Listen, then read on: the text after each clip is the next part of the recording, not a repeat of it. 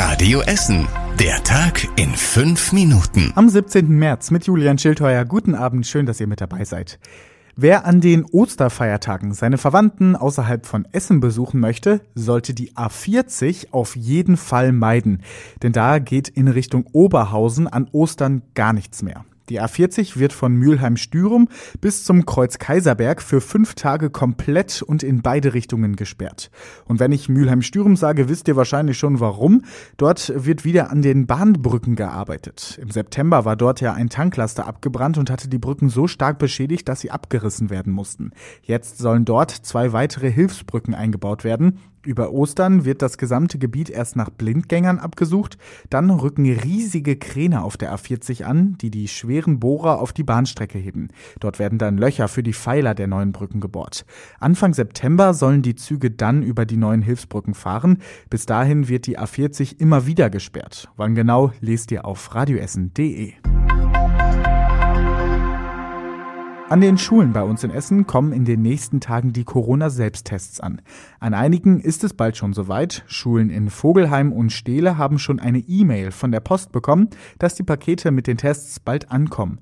Gute Nachrichten, zumindest auf den ersten Blick. Auf den zweiten Blick verstecken sich aber auch Herausforderungen und Probleme hinter den Tests, haben uns einige SchulleiterInnen auf Radio Essen Nachfrage gesagt.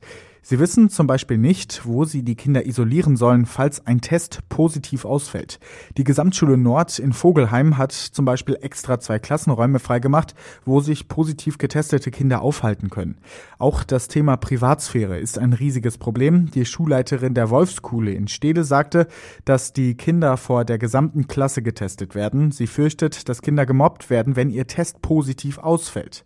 Deshalb sollten die Kinder die Corona-Tests von zu Hause aus machen, sagte die Schulleiterin der Bertha von Suttner Realschule in Rüttenscheid. In Sachen Corona gab es heute auch noch eine sehr traurige Nachricht. In Essen sind seit Ausbruch der Krankheit 500 Menschen an oder mit Corona verstorben. Zuletzt ein 73-Jähriger im Elisabeth Krankenhaus in Huttrop. Die Corona-Zahlen, die steigen seit Tagen immer weiter an bei uns in Essen. Die Stadt meldet ungefähr 200 mehr aktive Corona-Fälle als noch vor einer Woche. Die Essener Polizei hat eine größere Drogenbande ausgehoben. Sie hat zehn Wohnungen bei uns in Essen, in Oberhausen und auch in Karst durchsucht. Dort wurden unter anderem professionelle Cannabisplantagen gefunden, schreibt die Polizei. In den Wohnungen haben mehr als 20 Kilo abgeerntetes Cannabis gelagert, außerdem Amphetamine und tausende Euro Bargeld. Zu der Drogenbande sollen sieben Mitglieder gehören. Drei von ihnen sitzen in Untersuchungshaft.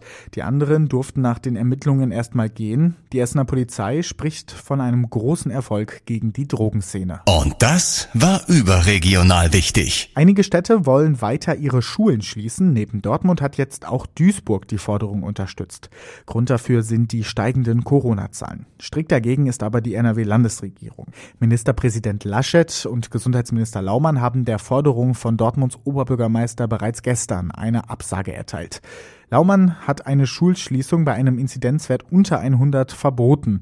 Die Stadt Duisburg plant in einem anderen Rahmen andere Einrichtungen wieder zu schließen. Ab Freitag werden Kinder in den Kitas in Duisburg nur noch im Notfall betreut. Auch dagegen gibt es Widerstand von der Landesregierung. Familienminister Stamp will diese Schließungen verbieten. Und zum Schluss der Blick aufs Wetter. Der Wettermix aus Sonne, Regen und Wolken hört einfach nicht auf und begleitet uns schon seit einigen Tagen. Und so geht's auch in der Nacht erstmal weiter. Es ist bewölkt, meistens aber noch trocken. Hier und da bildet sich auch mal Nebel und es kühlt sich auf zwei Grad ab hier bei uns in Essen.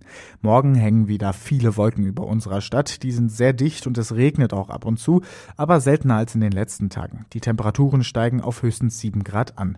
Und die nächsten Nachrichten aus Essen gibt es morgen im Programm bei Radio Essen ab 6 Uhr und natürlich jederzeit online zum Nachlesen auf radioessen.de. Jetzt wünschen wir euch von Radio Essen aber auch noch einen schönen Abend. Das war der Tag in fünf Minuten. Diesen und alle weiteren Radio Essen Podcasts findet ihr auf radioessen.de und überall da, wo es Podcasts gibt.